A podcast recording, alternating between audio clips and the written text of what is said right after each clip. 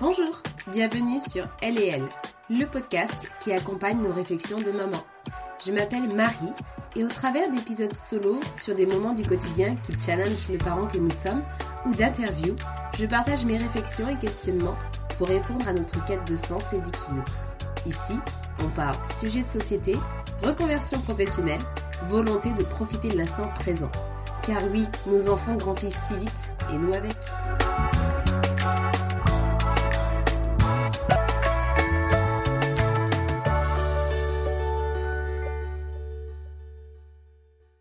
Je suis née dans les années 90. Tu sais, cette génération qui a commencé avec la radio, puis les cassettes, et après les baladeurs, et qui allait faire les courses avec sa mère juste pour passer acheter un CD. Celle qui est en vacances avait un appareil photo jetable et qui devait attendre encore une semaine avant de les voir et réaliser que la moitié était loupée. Que quand tu partais en vacances aussi, tu emmenais avec toi ton Tamagotchi pour le nourrir et quand sait pas. Être né dans les années 90, c'est être la génération qui a fait le lien entre les générations déconnectées et celles au contraire hyper connectées. Nous avons été les premiers enfants à utiliser un PC, découvrir les forums, MSN, Skyblog, puis Facebook. On a été les premiers à avoir un téléphone au collège ou au lycée, et voir aussi la fin des cabines téléphoniques. RIP. À inventer le langage SMS, sinon on n'avait pas assez de forfaits pour écrire à nos amis. On est aussi la génération qui a connu les vannes racistes à deux balles et les insultes bien foireuses, du type sale bougnoule, PD, tapette, etc. C'était hyper raciste, homophobe et compagnie. Fallait pas être différent finalement à l'époque. Et puis à la maison, tu avais papa qui rentrait du travail et qui mettait bien les pieds sous la table. Et maman qui travaillait aussi, hein, mais qui elle en plus connaissait tes copines, faisait tes devoirs, venait te chercher à l'école, t'emmenait à tes activités, préparait le goûter, les courses, faisait le ménage, et tout ça sans rien dire, parce que c'était normal. Et quand tu te demandais pourquoi, on te disait Mais papa le plus gros salaire, que veux-tu? Le week-end, il faisait pas mieux hein, à la maison. Mais tu comprends, on te disait Il a le plus gros salaire, que veux-tu? Et bizarrement, à l'école, on te disait qu'il n'y avait pas de différence entre les garçons et les filles, qu'on pouvait tout faire comme les garçons, que tout était possible.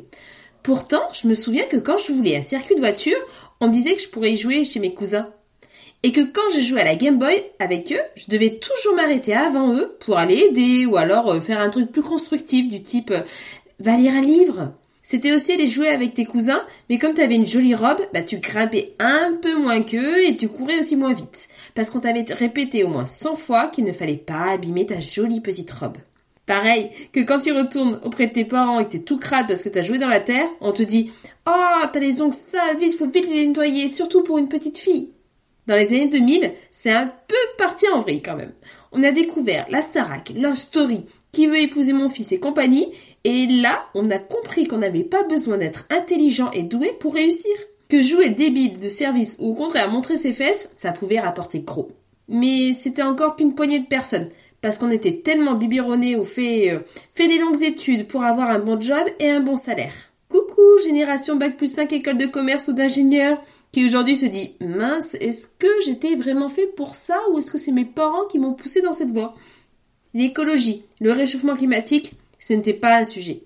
On avait encore nos pépé mémés qui avaient connu la guerre, alors ce genre de scénario catastrophe, ce ne serait certainement pas de notre vivant. Franchement, on l'aurait jamais imaginé. L'avion, on a bien profité. Le plastique, on n'a pas vraiment fait attention. Quand on a eu tous la vingtaine, on est tous partis à l'étranger au moins une année de césure. Bah oui, parce qu'on l'avait pas forcément fait plus jeune, puis nos parents non plus, donc dès qu'on a pu le faire, on l'a fait et on a bien profité.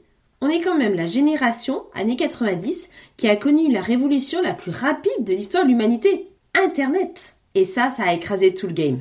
La drague, la consommation, les médias, les métiers, et j'en passe. Et même si papy mamie comprenaient rien, tant pis pour eux. Nous, on s'est bien adapté, on n'avait pas le choix de toute façon. Vous faites les malins, les petits aujourd'hui, mais vous faites encore beaucoup comme nous. Hein. Regardez, on vous fait croire qu'on traite les garçons et les filles de la même manière, vous mangez encore des céréales au petit déjeuner, vous allez à McDo juste pour jouer au jeu, vous collectionnez les cartes Pokémon et vous jouez encore au cap là. En fait, euh, vous avez un petit côté vintage, hein.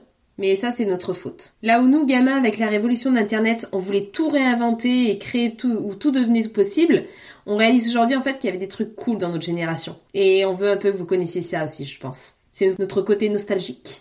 Ma fille, la dernière fois, tu m'as demandé si c'était mieux quand j'étais petite. Honnêtement, j'en sais rien. Mais par contre, je note que tu as quand même beaucoup de chance d'avoir un papa et une maman qui sont hyper investies pour toi. D'être quand même dans une société qui est plus tolérante vis-à-vis de la différence. Et que tu peux aussi t'autoriser à rêver grand dans ce monde qui change très très vite. Moi, tout ce que je veux, c'est pouvoir te tenir la main le plus longtemps possible pour t'aider à t'épanouir dans ce monde qui change si vite. Si ce podcast vous a plu, n'hésitez pas à le noter, à le relayer, ça soutient énormément le projet. Et vous pouvez aussi me suivre sur les réseaux sociaux, elle le podcast. À très bientôt